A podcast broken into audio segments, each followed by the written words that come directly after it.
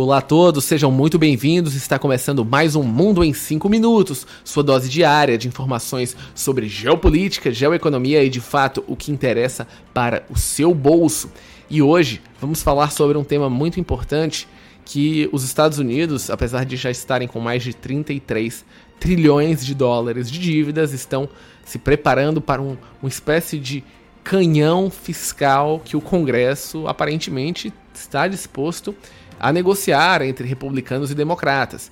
A probabilidade é que os congressistas americanos façam um acordo de mais de 70 bilhões de dólares em cortes de impostos para famílias e negócios.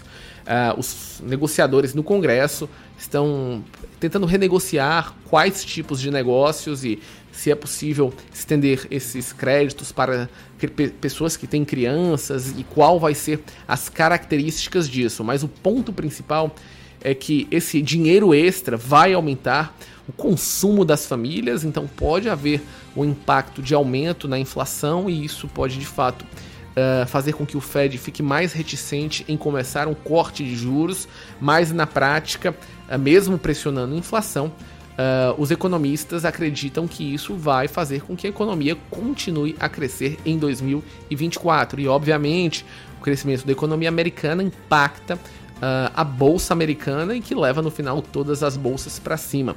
Lembrando que até dezembro o CPI, né, que é o como se fosse o Consumer Price Index ou o índice de inflação americana cresceu em 3,4% no ano passado, ou seja, uma inflação bastante alta quanto a gente pensa uh, do ponto de vista dos Estados Unidos. Aqui no Brasil, claro, a inflação seria muito baixa dentro desses parâmetros, que é mais ou menos o que a gente tem agora.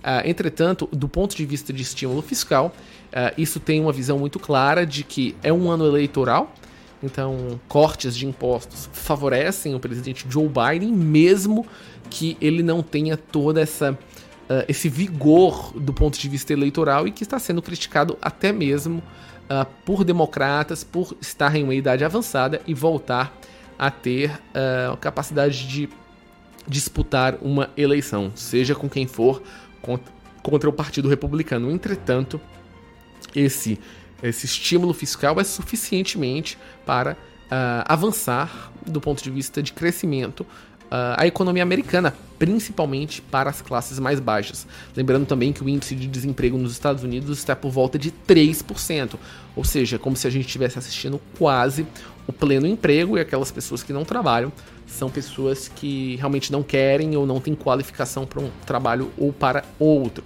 Uh, pessoa, pessoas que estão nos Estados Unidos nos últimos dias mostram que a grande maioria das empresas estão com aquela, com aquela plaquinha Now Hiring, mostrando que de fato as, as empresas estão querendo uh, contratar pessoas. E obviamente isso vai ter um, um, custo fiscal que é importante, mas não é tão grande em relação ao déficit fiscal americano que já existe. Agora a questão é se esse pacote vai ser suficientemente uh, não sei se a palavra seria regrado, mas se alcançaria os objetivos uh, fiscais dos republicanos. Lembrando que existe no Congresso uma espécie de deadlock em relação a esse tipo de apoio, e um dos pontos principais é se existe a possibilidade de dar créditos para famílias que têm crianças que iriam entre 2 mil até 3.600 dólares. Isso é um valor muito alto uh, e que os democratas querem manter, entretanto, algum, a grande maioria dos republicanos acha que esses valores são uh, demasiados. Uh, são um volume muito grande, no final das contas, para todas as famílias. Então, o que nós vamos assistir a partir Uh, agora, de 29 de janeiro, é a possibilidade de mais estímulos fiscais nos Estados Unidos. E lembrando que os Estados Unidos já teve um downgrade de empresas como a Fitch uh, em agosto do ano passado, e esse tipo de política, apesar de avançar no ponto de vista de uh, crescimento econômico, pode impactar sim, talvez um downgrade de outras empresas, e isso também pressiona taxas de juros nos Estados Unidos. É isso, pessoal. A gente encerra mais um Mundo em 5 minutos e vamos ficar acompanhando principalmente as políticas fiscais, não só daqui do, do Brasil, mas dos Estados Unidos e da União Europeia. Voltamos amanhã. Tchau, tchau!